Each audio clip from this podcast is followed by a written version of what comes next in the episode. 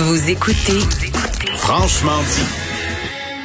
On va changer les idées en parlant un peu euh, d'histoire avec euh, notre euh, chroniqueur, l'historien Denis Anger, que je rejoins au bout du fil. Salut Denis. Allô, Jonathan. Bien oui, la chaleur, il fait chaud à petit Jésus de COVID-19, ma foi. Oui, enfin, oui, vraiment. c'est- pas d'hier, hein. C'était comme ça, et pire encore dans l'ancien temps, Jonathan. Mais en même temps, je, je, je, je pensais à notre sujet de ce matin, puis je me dis, je me souviens dans, dans, dans une chronique à l'époque où j'étais un auditeur euh, de tes chroniques sur une autre station de radio, euh, tu disais des fois, tu sais, il y a rien, il y a rien de nouveau sous le soleil. Tu sais qu'on a l'impression que l'histoire est toujours en train de se, de, de, de se répéter, ou en tout cas avec des similitudes assez impressionnantes. Et là, on se rend compte qu'il y a 150 ans encore là.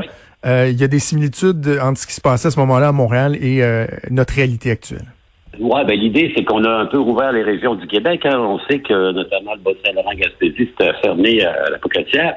On pouvait pas aller à Rivière-du-Loup, donc c'est ouvert depuis euh, la fin de semaine. Et là, ben, il y avait des angoisses. Est-ce que les Montréalais porteurs de microbes, de virus vont venir envahir les régions? Je nous ramène 150 ans avant. Bon, on est au 19e siècle. Là. Euh, Montréal, à, ce moment-là, c'est 60 000 habitants. Québec, à peu près 40 000. C'est les deux grandes villes du, euh, du Canada français. Et on vit des conditions absolument exécrables, épouvantables. L'hygiène est épouvantable. Les épidémies se succèdent une après l'autre. Par exemple, en 1820, à Québec, il y a une épidémie de choléra qui fait 8 000 morts. 8 000 sur une population qui est à 32 000. Imaginez comment c'est épouvantable. En 47, il va y avoir une épidémie de typhus. Évidemment, les villes sont surpeuplées. Il n'y a pas d'eau potable, il n'y a pas d'hygiène, il n'y a pas d'aqueduc, il n'y a pas d'égout. On est encore avec la bécosse, hein, la, la fosse Mhm. septique, euh, creusée en arrière de la maison. On s'accumule, on s'entasse. Donc, les gens à Québec et aussi beaucoup à Montréal qui ont les moyens vont se dire, il faut qu'on échappe à cette ville où toutes les maladies sont là.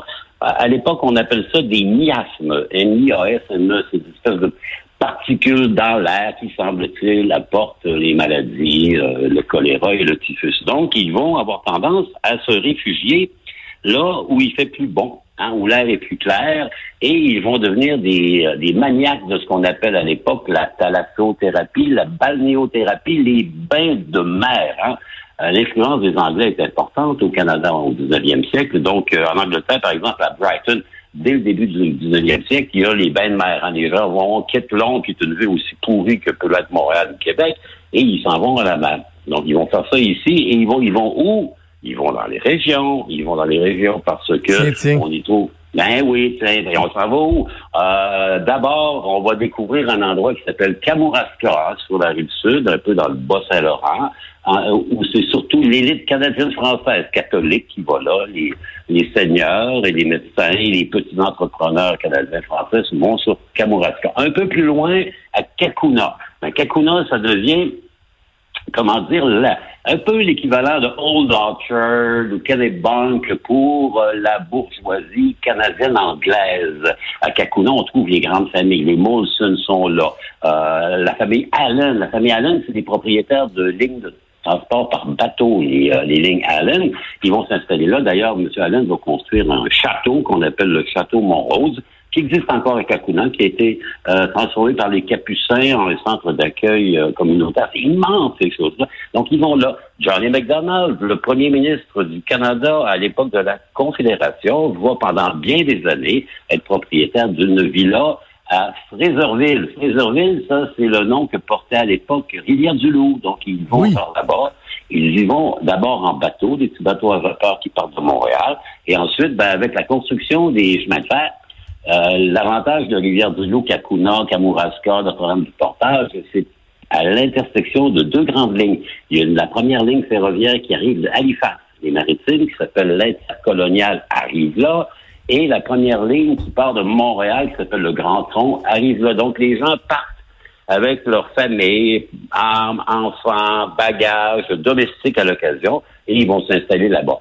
Les gens sont hyper heureux sur la côte sud parce que, évidemment, ils accueillent des gens qui viennent de Montréal, qui arrivent avec la famille, qui viennent s'installer et qui vont loger là pendant presque tout l'été. Ils arrivent habituellement un peu avant la Saint-Jean-Baptiste et ils repartent au mois de septembre et ils vont créer un peu l'industrie touristique puisqu'ils sont là, ils ils s'achètent des maisons, construisent des maisons. Ou souvent, ce qu'ils font, ils vont louer la maison de l'habitant. Donc, les habitants là-bas ont des maisons de ferme et ils vont presque tous construire ce qu'on appelle un fourni, F-O-U-R-N-I-L. Je sais pas si on prononce fourni ou fournil, et c'est une petite cabane qu'on construit à proximité de la maison où la famille, euh, la famille Trudeau, la famille Angers, la famille Bouchard, qui est propriétaire de la maison, ils louent la maison principale et ils vont s'entasser, et vraiment s'entasser, parce que les familles sont nombreuses. À l'époque, les fermiers, les agriculteurs, ils ont 8, 10, 12 enfants, dans le fourni pendant la durée de la location.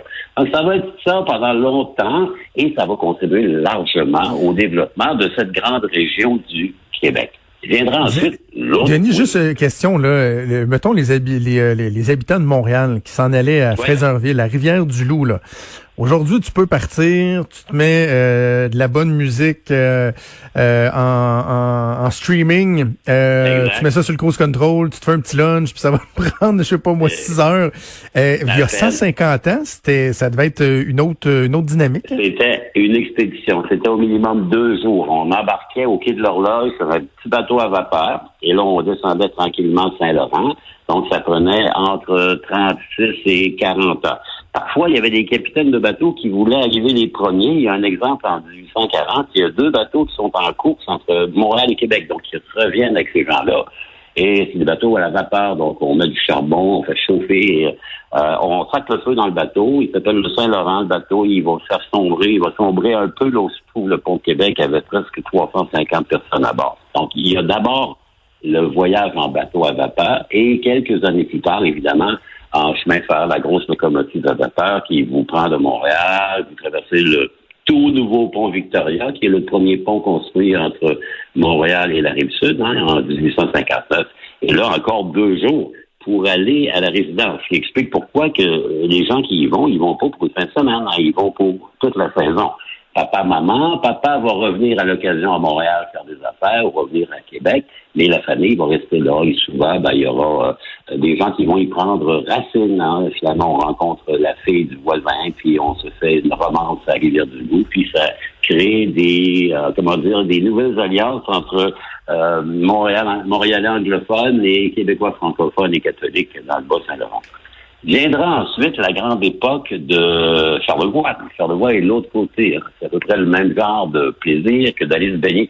C'est drôle, Jonathan, parce que on veut se baigner dans l'eau de mer. Mais je sais pas si vous pouvez imaginer la, la température de l'eau de mer à Rivière-du-Loup, genre le 3 juillet, ça doit être autour de Mmh, presque le point de congélation. Mais les gens y vont. Il faut dire que les maillots de bain qu'on porte à l'époque sont assez longs. Hein. La défense veut que les femmes puissent se baigner en présence des hommes, d'une part, et que deuxièmement, pour se baigner, elles se mettent ce qu'on appelle une robe de bain. Donc, c'est essentiellement une robe en laine, noire, parfois rayée, qui va couvrir des chevilles au cou et du cou au poignet. Donc, il ne faut pas laisser aucune place à l'imagination assez curieusement, les hommes, eux, ils ont le droit de se baigner tout nus. Quand même, hein? C'était autre temps, autre mœurs. Mais c'est vraiment ça, Jonathan, comment dire, un élément fondateur dans l'expansion, dans le, développement des liens commerciaux entre la métropole et ses régions. on fera d'abord Bas-Saint-Laurent, on aura Rivière-du-Loup, éventuellement, ils vont aller jusqu'à Métis. Il y a encore un endroit qui s'appelle Métis Rock, qui est encore là, qui est encore un endroit très, très fréquenté par euh, les gens de Montréal. Ils vont aller ensuite jusqu'à la pointe euh, Percé-Gaspé. De l'autre côté, Charlevoix, avec la construction du petit chemin de fer. D'ailleurs, l'un des, euh, comment dire, des financiers les plus importants du Canada de la fin du 19e siècle s'appelle Sir Rodolphe Forget. Il est ami avec McDonald, il est ami avec Mercier. Et c'est un entrepreneur qui va faire dans le chemin de fer. Et c'est lui qui va construire le petit chemin de fer de Charlevoix, qui va bien marcher, qui va permettre aux Américains de découvrir la fameuse baie de Murray Bay, la Malbaie, Cap Alegre. Et mhm. euh, Forgette, ben, ce qui est intéressant, c'est qu'encore aujourd'hui, il y avait, à l'époque où il y avait encore des activités estivales, un assez beau festival de musique classique au domaine Forgette. Le domaine Forgette, c'est ce qui reste de cette espèce d'immense propriété qui était celle de Sir Rodolphe Forget, qui, en passant, était le père de Thérèse Casgrain. Ça vous dit quelque chose, Thérèse ben Casgrain, la fameuse suffragette? Hein?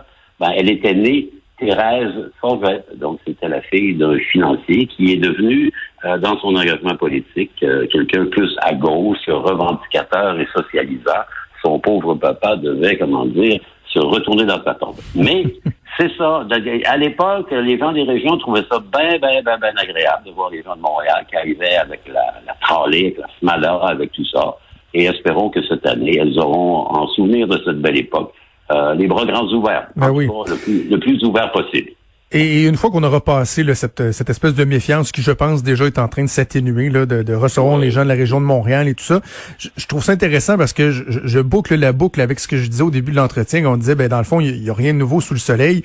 Ce qu'on mm-hmm. voit, c'est que dans la vie aussi, il y, y, a des cycles, il y a des modes, et peut-être que cette pandémie-là aura fait en sorte que le réflexe qu'on avait perdu de bien connaître notre territoire, notre Québec, avant de vouloir aller aux quatre coins de la planète, euh, ça revient là. On va peut-être peut-être que les gens de Montréal, ils vont avoir envie d'aller euh, à Rivière-du-Loup, d'aller à, Kakuna, d'aller à Gaspé, d'aller en Abitibi, et, tant mieux. si ça aura eu ça de bien, ben au moins ce sera ça. C'est ça, vous avez parfaitement raison. Moi, je rêve d'aller aux îles de la Madeleine et j'ai tellement hâte que ce soit ouvert. Donc, il y aura des gens qui vont redécouvrir que le Québec, finalement, c'est soit, un, on paye en dollars canadiens, on n'a pas de taux de change à vérifier, il n'y a pas de frontières à franchir, et il y a encore de fort belles choses à voir. Donc, euh, c'est clair que pour cette année, l'an prochain, euh, pensons québécois d'abord. Voilà, merci Denis, toujours un plaisir, on se reparle la semaine prochaine. À la semaine prochaine, Jonathan. Bonne qualité. Merci. Merci, salut Denis. Bougez pas, retour la pause. Notre collègue Vincent Dessureau va débarquer en studio. Le fameux rapport de l'armée sur l'état des CHSLD au Québec euh, a été rendu public par le gouvernement du Québec euh, au cours des dernières minutes. Il l'a reçu hier soir du gouvernement fédéral.